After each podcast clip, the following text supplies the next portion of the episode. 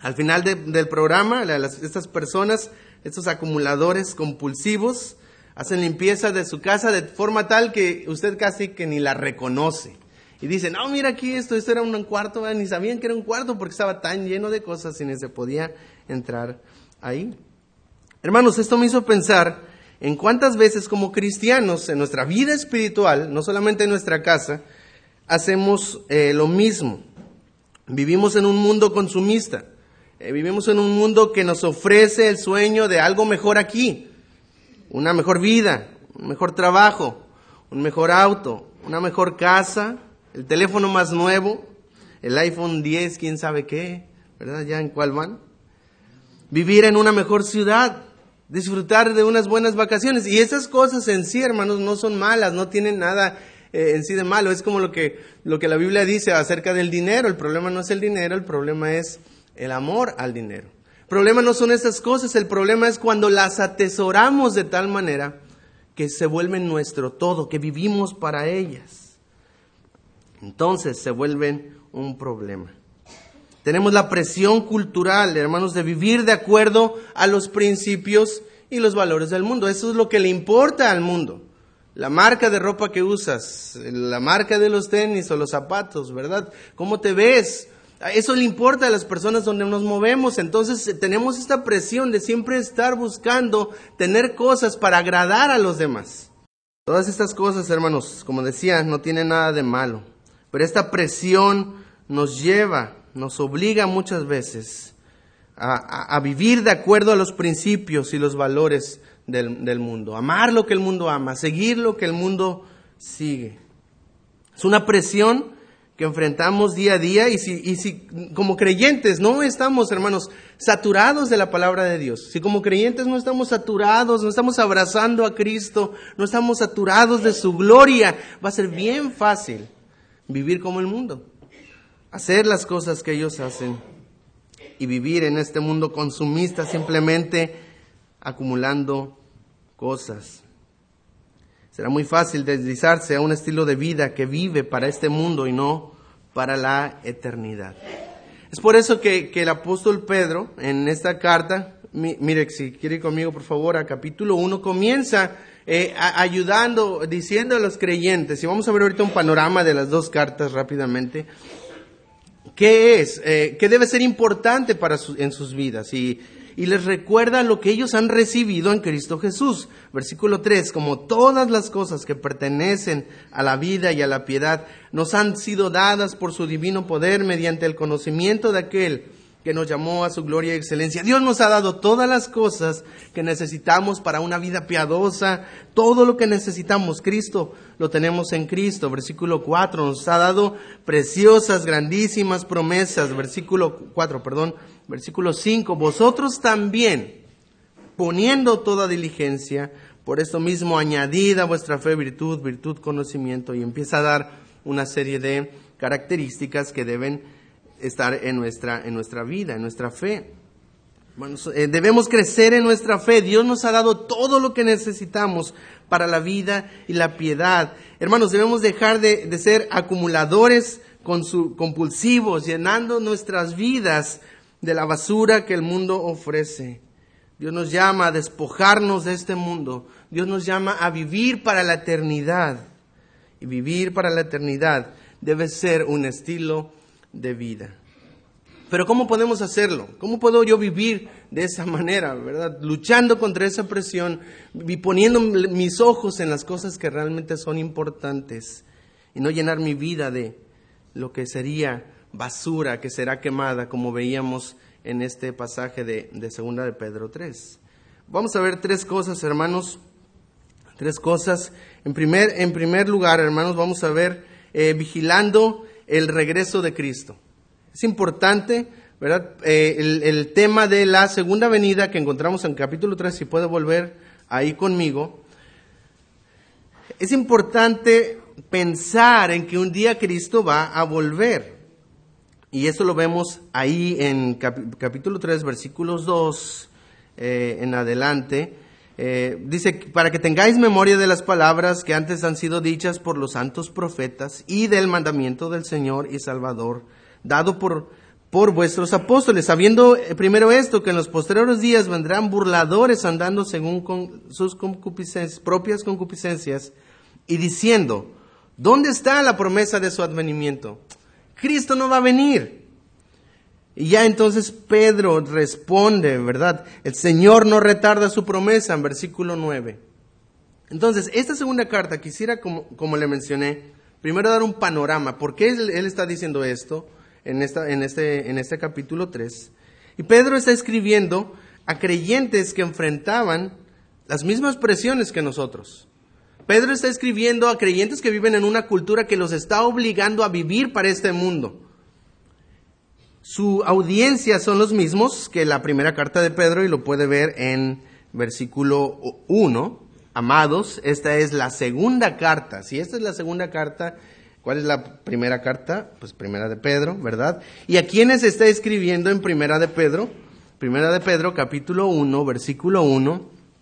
Pedro, apóstol de Jesucristo, ¿a quiénes? A los expatriados, ¿en dónde? En la dispersión en el Ponto, Galacia, Capadocia, Asia, Bitinia. Pedro está escribiendo a creyentes que han sido exiliados, que han sido dispersos por causa del Evangelio y ahora se encuentran viviendo en un país diferente, en un lugar diferente. Todas estas ciudades son regiones de Asia Menor, al norte, noroeste, noroeste de, de Jerusalén. Entonces estos creyentes ahora se encontraban viviendo en medio de una cultura romana con contexto pagano. Una cultura que veía todo en este mundo y debían aprender a vivir como extranjeros y peregrinos. De hecho, primera carta, si está conmigo ahí, eh, primera de Pedro capítulo 2, versículo 11. Dice, amados, dice, yo ruego como extranjeros y peregrinos que os abstengáis de los deseos carnales que batallen contra el alma. ¿Por qué?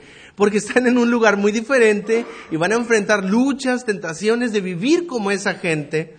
Y ustedes tienen que recordar su posición. Ustedes no son de aquí ni de allá, no porque sean israelitas o creyentes que ahora viven expatriados, sino porque ustedes son hijos de Dios y su ciudadanía no está en este mundo. Tienen que aprender a vivir como, como extranjeros y peregrinos. Después da algunas series, por ejemplo, eh, someterse a sus autoridades, eh, cómo deben vivir en sus matrimonios para poder ser luz, cómo deben administrar la gracia de Dios. Bueno, Primera de Pedro es un llamado a vivir de esta manera en, un, en, un, en una cultura, rodeados de una cultura pagana. Y Segunda de Pedro es un llamado a crecer en la fe, ¿Por qué? Porque había, y se habían infiltrado dentro de la iglesia, ahí a los expatriados, falsos profetas. Entonces ellos tenían que aprender a identificar a los falsos maestros. ¿Y cómo eran estos falsos maestros? Si va conmigo a segunda de Pedro, ya vimos capítulo 1 habla de crecer en la fe, capítulo 2 habla de identificar a los falsos maestros, pero hubo también 2.1 de segunda de Pedro falsos profetas entre el, entre el pueblo, como habrá entre vosotros falsos maestros. ¿Y qué hacen estos falsos maestros? Que introducirán encubiertamente herejías destructoras y aún negarán al Señor que los rescató, atrayendo sobre sí mismos destrucción repentina. Entonces, esa segunda carta es una advertencia. Tienes que crecer en tu fe para que puedas reconocer a los falsos maestros. Ellos traen herejías destructoras, pero también qué dicen estos falsos maestros. En capítulo 3, versículo 3, sabiendo primero esto, que en los postreros días vendrán burladores, la referencia a los mismos de capítulo 2, andando según sus propias concupiscencias y diciendo, ¿dónde está la promesa de su advenimiento? Porque desde el día en que los padres durmieron, todas las cosas permanecen así desde el principio de la creación. Entonces, esos falsos maestros traían eh, eh, encubiertamente herejías destructoras y negarían la promesa de la venida del Señor Jesús, andando en sus propias concupiscencias.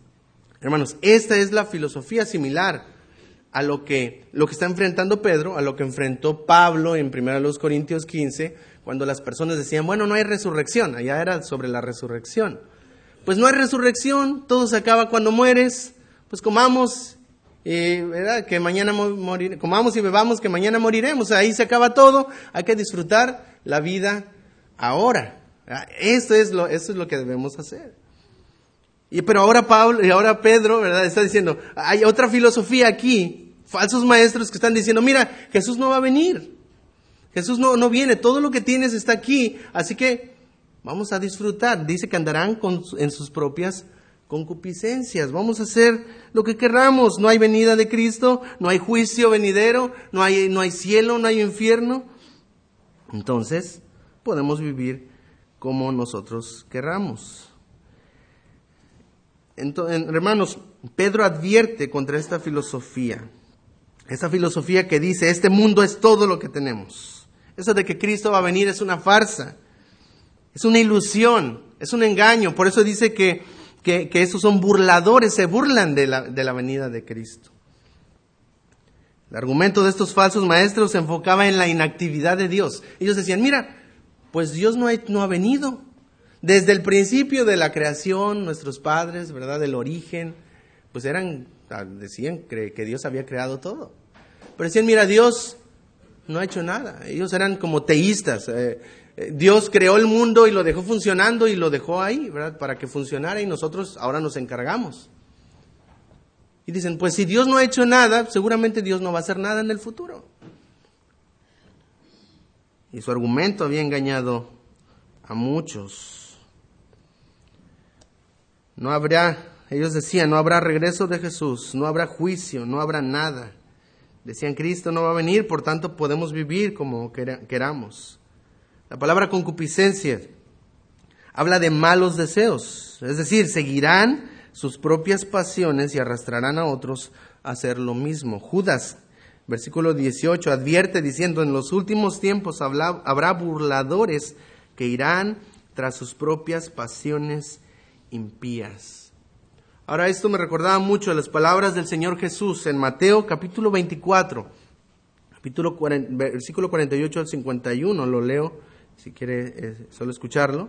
Dice, pero si aquel siervo malo dijera en su corazón, mi señor tarda en venir y comenzar a golpear a sus consiervos, a vivir como él quiere, y aún a comer, a beber, y vemos, es la misma, es el patrón, con los borrachos, vendrá el señor de aquel siervo en el día que éste no espera y a la hora que no sabe, y lo castigará duramente y pondrá su parte con los hipócritas. Allí será el lloro y el crujir de dientes.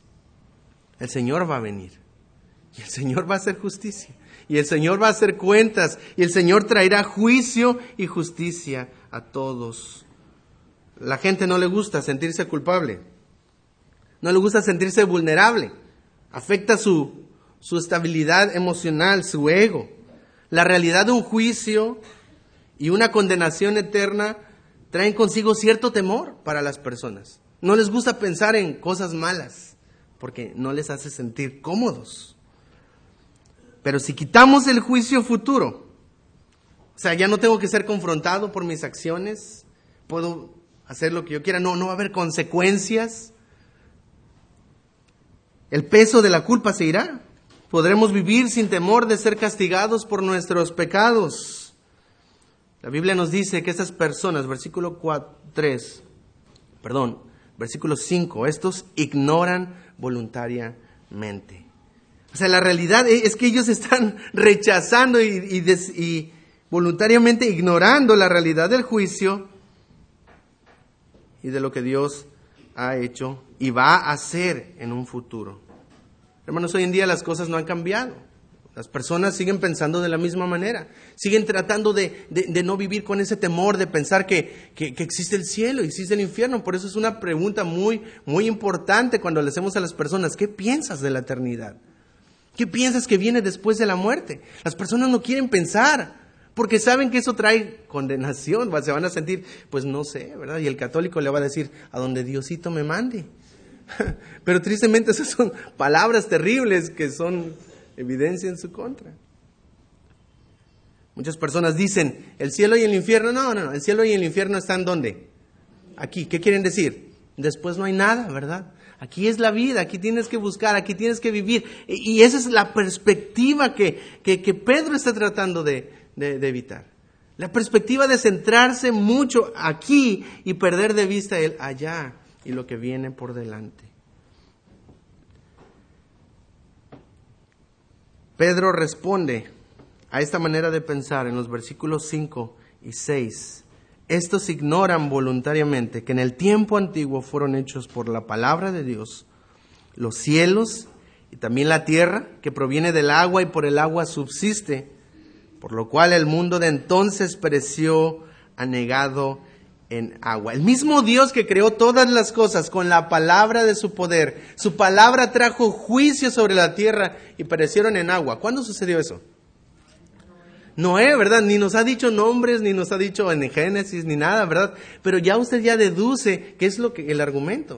O sea, Dios eh, creó las cosas con su palabra, el pecado creció, vino un juicio de Dios.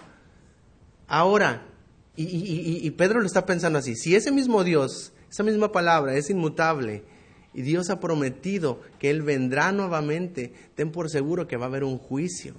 Ese es, el, proceso natural en la obra de Dios. Es el mismo Dios que con su palabra trajo juicio sobre este mundo el que va a cumplir su palabra sobre el juicio venidero. Versículo, eh, seguimos ahí, perdón, dice, pero los cielos y la tierra que ahora, que existen ahora, están reservados por la misma palabra, ¿ve?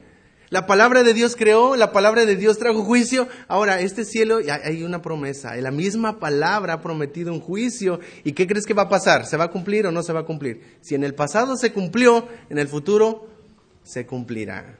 Es el mismo Dios y va a traer el juicio que ha prometido. Dice, están guardados por la misma palabra, esa misma palabra, guardados para el fuego en el día del juicio y de la perdición de los hombres impíos. Ya no habrá agua. Y Cristo y Dios lo prometió y lo va a cumplir.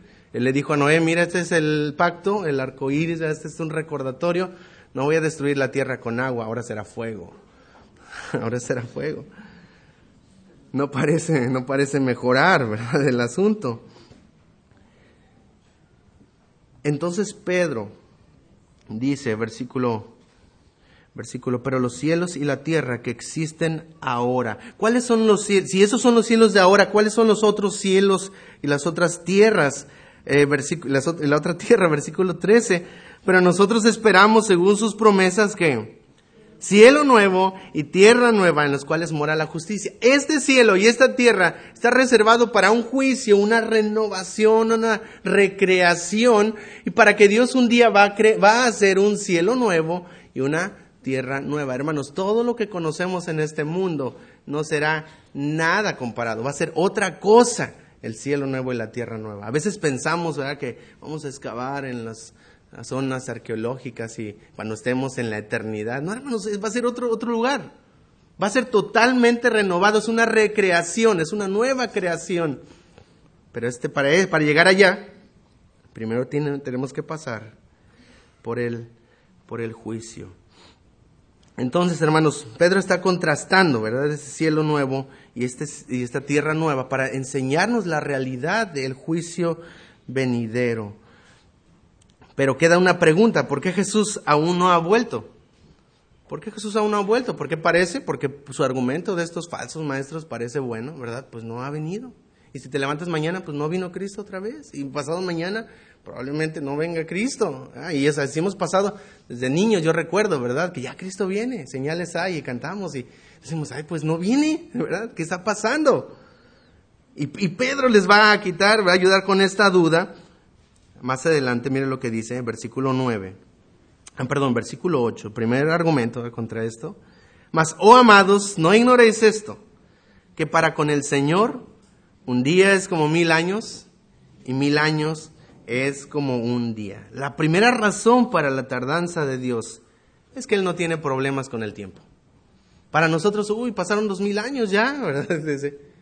Para, para Dios es como pasaron dos días. Eh, eh, él habita en la eternidad, Él no se ve afectado por el tiempo como nosotros crecemos, nos desgastamos y morimos. Él, él, está aquí y allá al mismo tiempo. Eso es lo que significa habita en la eternidad, que Él está ya en el pasado, está en el presente, está en el futuro, todo al mismo tiempo. Él no se ve afectado por el tiempo, pero nosotros sí. Entonces eso a veces afecta nuestra perspectiva de la venida de Cristo, pero Él no tiene problemas con el tiempo. Es por eso que parece que el Señor se está tardando. Pero la, eh, segunda razón que encontramos en versículo 9, mira lo que dice, el Señor no retarda su promesa, según algunos la tienen por tardanza, sino que es paciente para con nosotros, no queriendo que ninguno perezca, sino que todos procedan al arrepentimiento. Es por eso que el Señor no ha venido. Por su segunda venida está siendo retrasada o de alguna manera así la percibimos porque su deseo es traer salvación. Su deseo es traer salvación a este mundo. Y cuando usted ve capítulo 24, 25 de Mateo, cuando Jesús está hablando de, de, será predicado el Evangelio hasta los fines del mundo y entonces vendrá el fin. O sea, nos enseña que hay un plan de Dios antes del fin, antes de la venida, y que es que el Evangelio sea predicado, que el Evangelio sea extendido. Hay un día, ¿verdad?, que Dios ha determinado, no lo vamos a cambiar, pero podemos apresurarnos, por eso dice apresurándoos para la venida. Podemos trabajar para esperar a Cristo que un día vendrá y su propósito, hermanos, es traer salvación. Por eso Cristo no ha venido. Quiere salvar a su vecino. Él quiere salvar a sus compañeros del trabajo. Él quiere que tus compañeros de la escuela, de la universidad, de la preparatoria escuchen de Cristo. Hermanos, si Cristo viniera hoy, quizá tú serías salvo, ¿verdad? Y todos seríamos salvos nosotros de la iglesia, ¿verdad?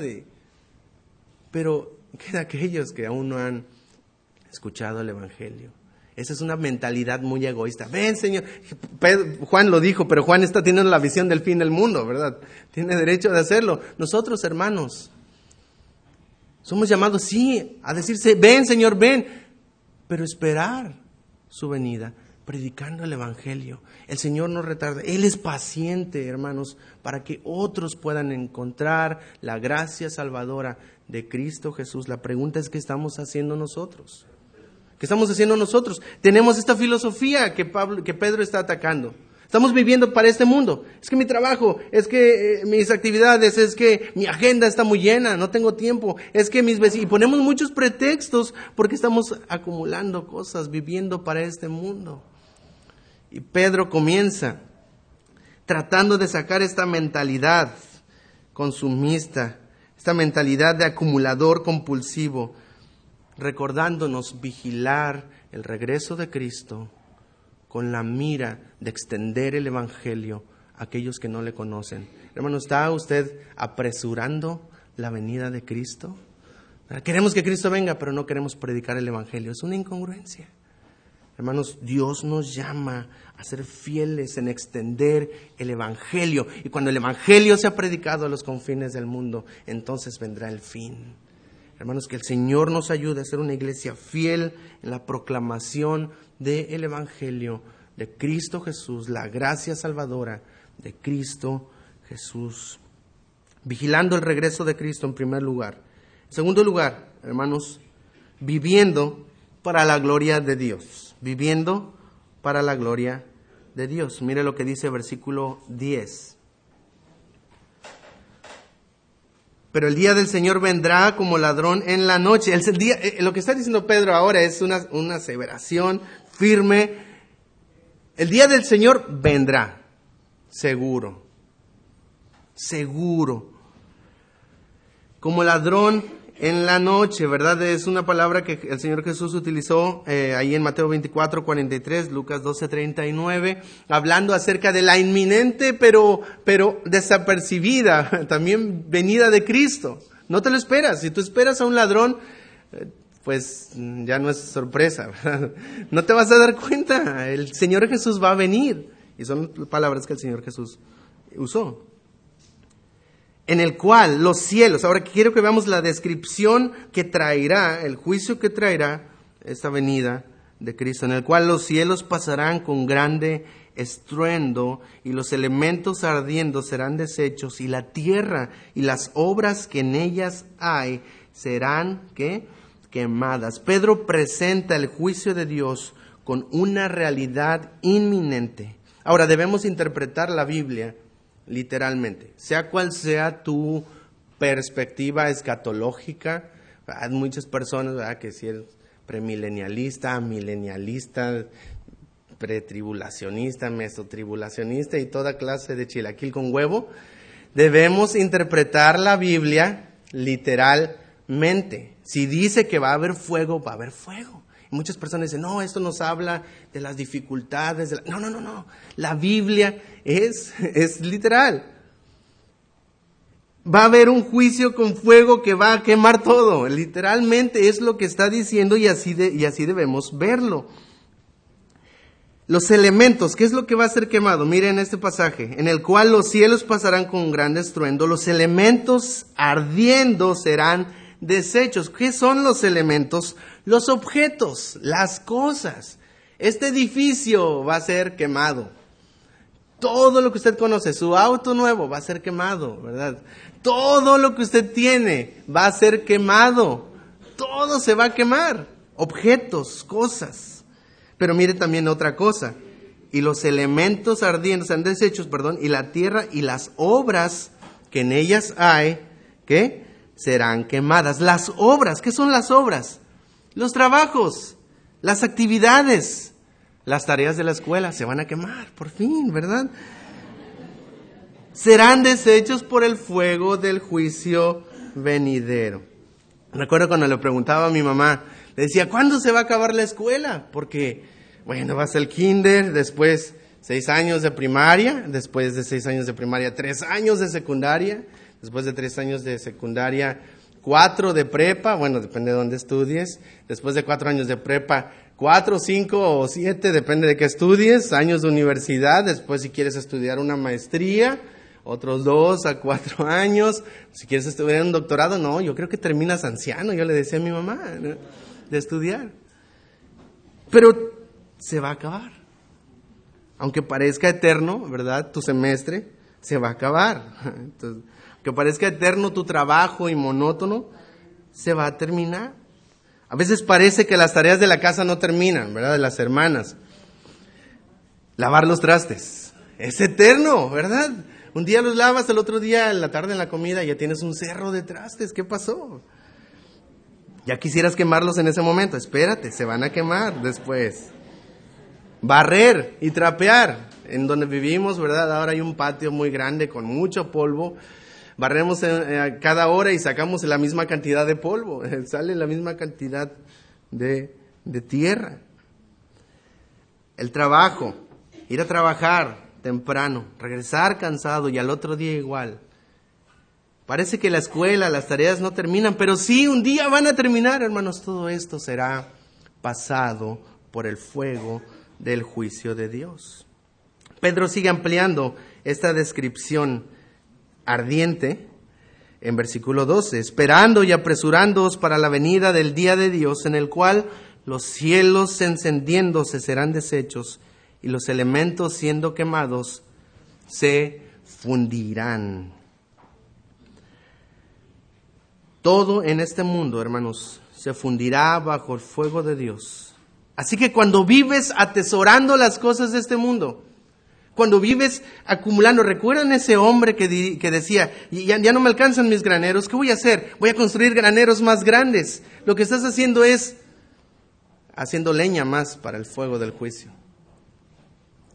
Cuando vivimos para este mundo, buscando, atesorando la basura que el mundo ofrece, será basura que será quemada, deshecha y fundida cuando Cristo regrese. Recuerdo hace poco eh, un amigo, un hermano de, la universidad, que fue misionero en África, yo le platicaba lo difícil que había sido en las épocas de calor, la casa se calentaba bastante, batallábamos un poco, mi esposa que no está tan acostumbrada al calor también, y yo le decía, bueno, ha sido difícil. Ya él me preguntaba solamente, no, no, no era mi intención quejarme. Yo le me preguntaba cómo estábamos, qué tal estábamos batallando.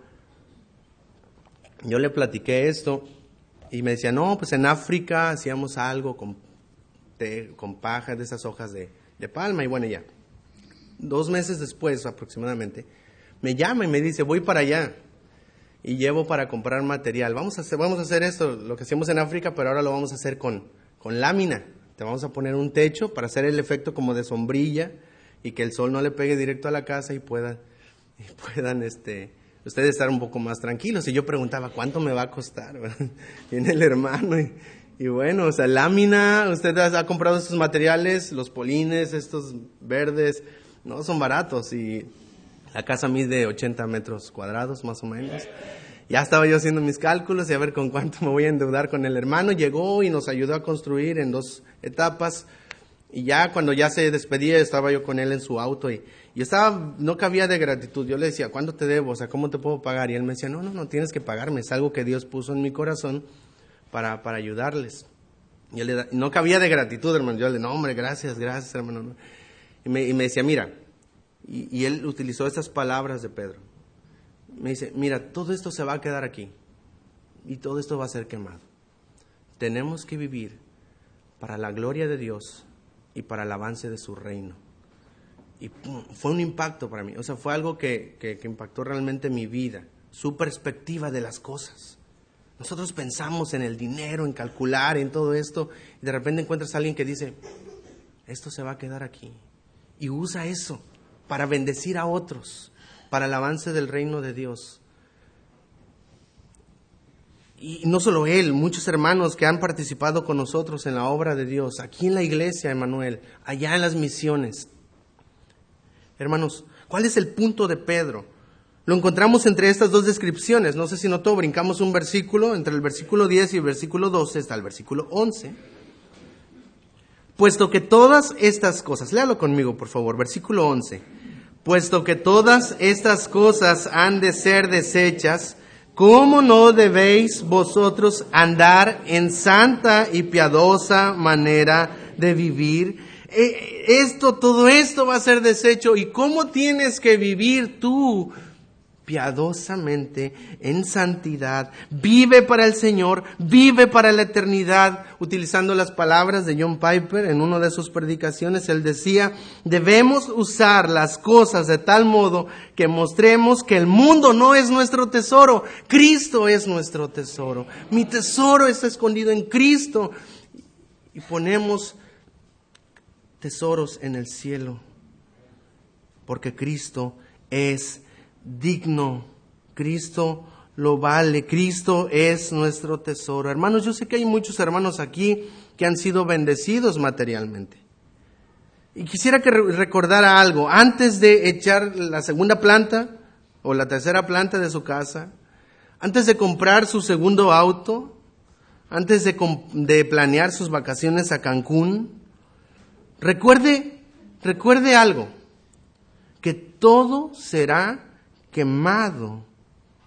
Así que debe vivir usando sus cosas, usando sus recursos, de tal modo que muestre que este mundo no es su tesoro, que Cristo es su tesoro. Y si usted dice, pues, pues yo no, yo no, ¿verdad? Yo no estoy planeando vacaciones a Cancún, quizá voy al centro con mi esposa, o al Parque de las Américas ahora que pongan el pinito.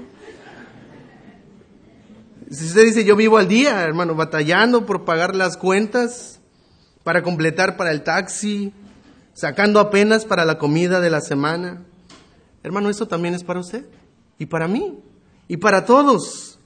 Use lo poco, lo mucho, lo que tenga, que Dios le ha dado, sus talentos, sus recursos, para la gloria de Dios, para el avance del reino y para el bien de otros. Viva para la eternidad. Como iglesia, hermanos, muchas veces nos preocupamos más por tener una bonita construcción. Y no está mal tener una construcción, ¿dónde estaríamos ahora, verdad? pero muchas veces nos enfocamos tanto en esto que perdemos de vista a las miles de personas en Poza Rica que están muriendo sin Cristo. Leona Ravengil era muy eh, expresivo en su manera de, de hablar y de predicar, y él dijo, no construyas algo que te avergüence en el día del juicio. Él dice, veo el dinero de Dios en edificios majestuosos, está hablando de iglesias en Estados Unidos, veo el dinero de Dios en edificios majestuosos y me dan ganas de vomitar, con un mundo hambriento y un campo misionero necesitado de recursos. Hermanos, también nosotros como iglesia, todos nosotros debemos vivir con los ojos puestos en la eternidad, para la gloria de Dios, para el avance del reino y para el beneficio de otros en nuestro cuerpo, el cuerpo de Cristo. Entonces Pedro está animando, vive, sal de esa mentalidad acumulativa, ¿verdad? Acumuladora, compulsiva. Piensa en que Cristo va a venir y va a hacer cuentas. Y en segundo lugar, Él les anima a vivir ahora para la gloria de Dios.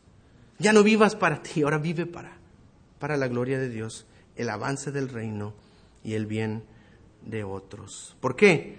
Porque todo esto va a ser quemado. ¿Qué caso tiene, verdad, acumular basura que va a ser quemada bajo el fuego de Dios? Y en tercer lugar, hermanos, para terminar, Vigilar el regreso de Cristo, dijimos en primer lugar. En segundo lugar, viviendo para la gloria de Dios. Y en tercer lugar, valorando las cosas eternas. Versículo 13, pero nosotros esperamos, según sus promesas, cielos nuevos y tierra nueva, en los cuales mora la justicia. Él les está animando, mira, Tú vives en una cultura pagana que te está animando y presionando a vivir para este mundo. Tienes que pensar en cuál es tu destino. Eres extranjero y peregrino. Nuestra esperanza no está en este mundo, está en un cielo nuevo y una tierra nueva. Ahora, para poder cambiar nuestra mente de acumuladores compulsivos, necesitamos tener la perspectiva bíblica. ¿Qué, ¿Cómo es que la Biblia nos anima a ver el mundo, las cosas y todo lo que en ellos hay. Es importante conocer el lugar y el valor que las cosas deben tener, porque no estamos diciendo que eso sea malo, hermano. No estamos diciendo que unas vacaciones sean malas. Estamos diciendo que el dinero sea malo, que tener dos coches sea malo. Pero tienen un lugar y tienen un propósito por el cual Dios te los ha dado y Dios te ha bendecido o, o no de esa manera. Dos cosas para concluir. Voy a salir un poco ya del pasaje eh, de, segunda de Pedro. Em, eh, para poder sacar, ¿verdad? Para poder valorar las cosas eternas, hermanos, primero debemos eh, ver el valor real de las cosas de acuerdo a su valor eterno. O sea, el valor real de las cosas se mide por su valor eterno. Y quisiera explicarlo con dos pasajes, quizá más. segunda a los Corintios, capítulo 4, por favor vaya conmigo versículos del 12 al 18. Y quiero que lo lea conmigo. Segunda a los Corintios, capítulo 4, versículos 12 al 18.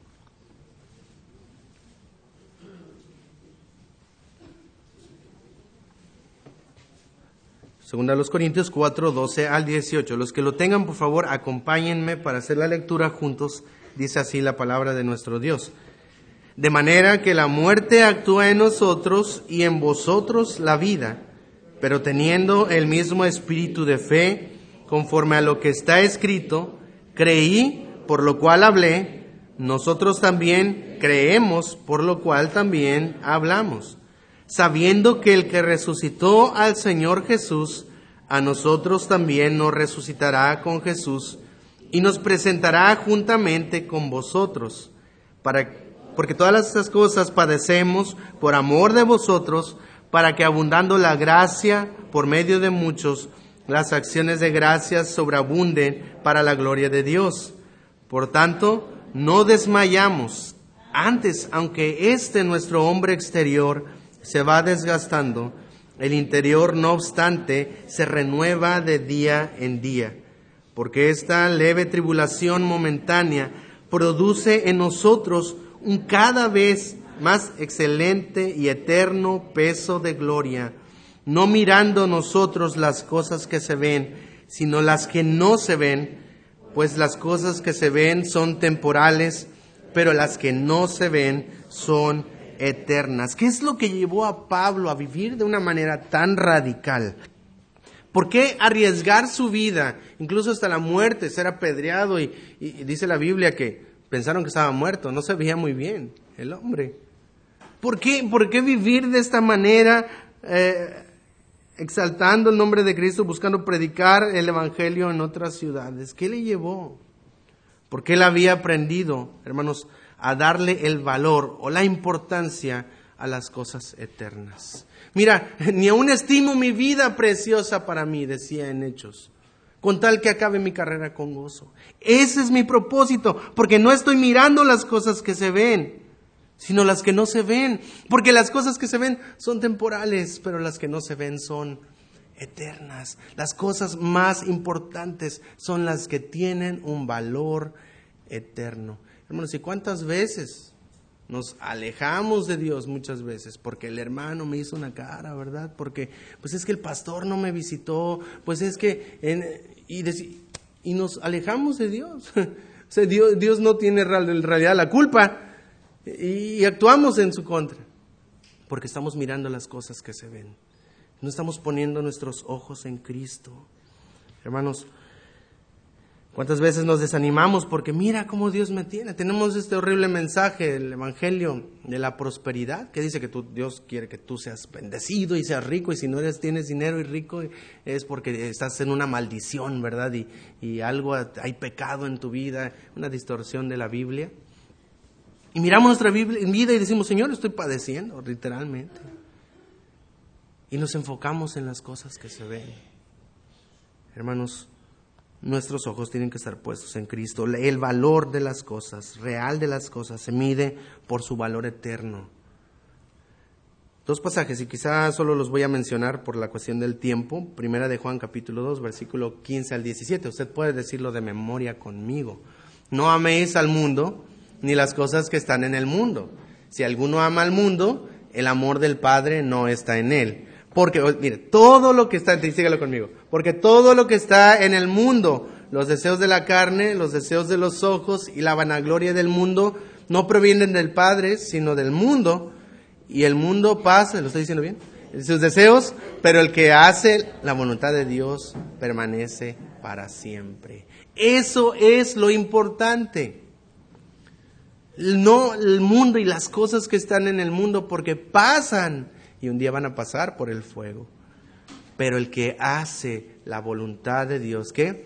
Permanece. Las cosas que realmente valen la pena son las cosas que duran para la eternidad. Hacer la voluntad de Dios, vivir para la gloria de Dios, eh, conocer a Dios, deleitarnos en Dios. Primera Timoteo capítulo 4 versículo 7 al 8. Quisiera que vayan ahí, porque ahora no, no recuerdo bien de memoria este pasaje. Primera de Timoteo, capítulo 4, versículos 7 al 8.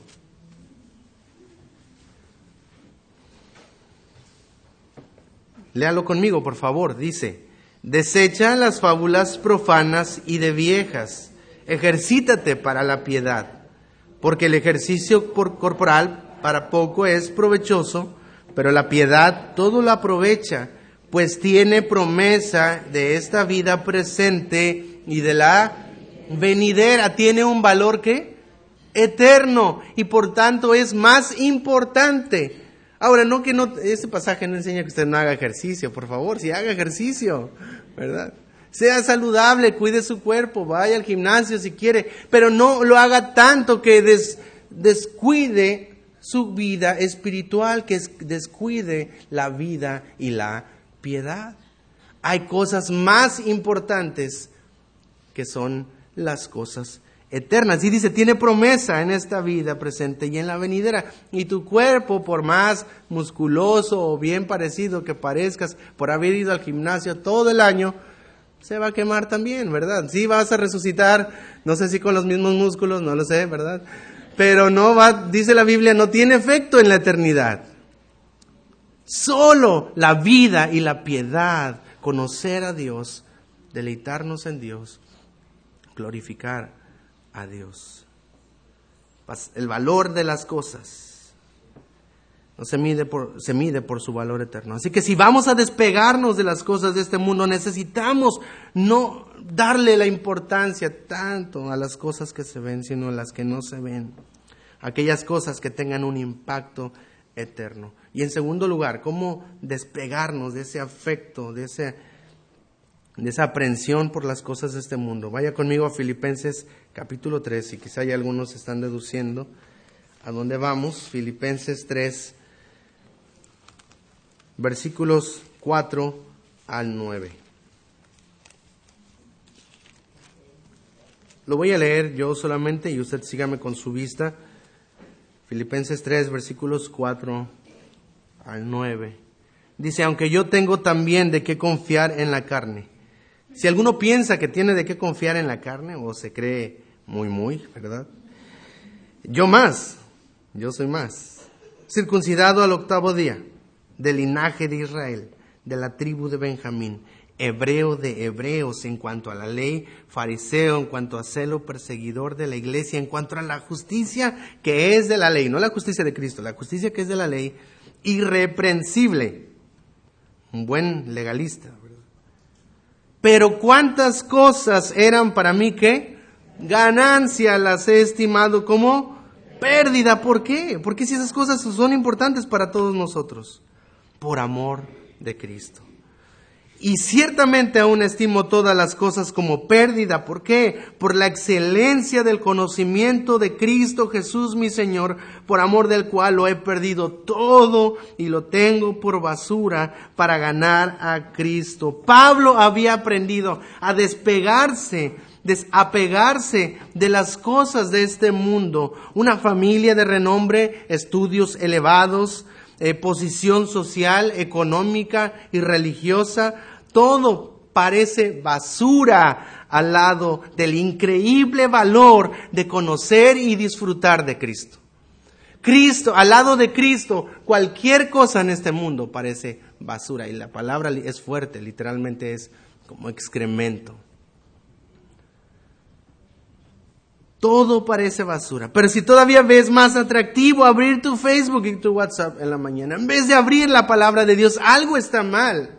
No en Cristo, en nuestra percepción, en nuestros afectos, en nuestro corazón.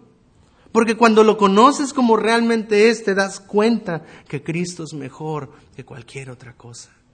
Cristo es superior.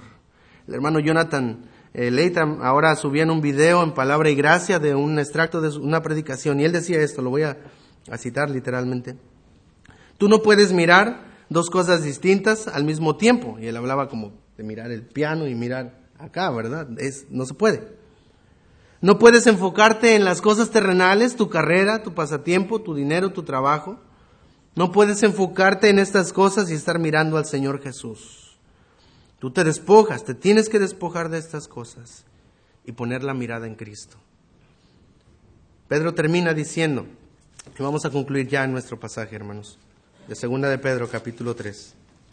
Pero nosotros esperamos, según sus promesas, cielos nuevos y tierra nueva en los cuales mora la justicia. Hermanos, nuestra esperanza está en la justicia de Dios. Y como dijo el apóstol Pedro también en capítulo 1, primera de Pedro 1, 13, debemos esperar en la gracia que será revelada cuando Jesucristo sea manifestado. ¿Estás atesorando a Cristo o estás guardando la basura de este mundo? ¿Estás viviendo para la eternidad?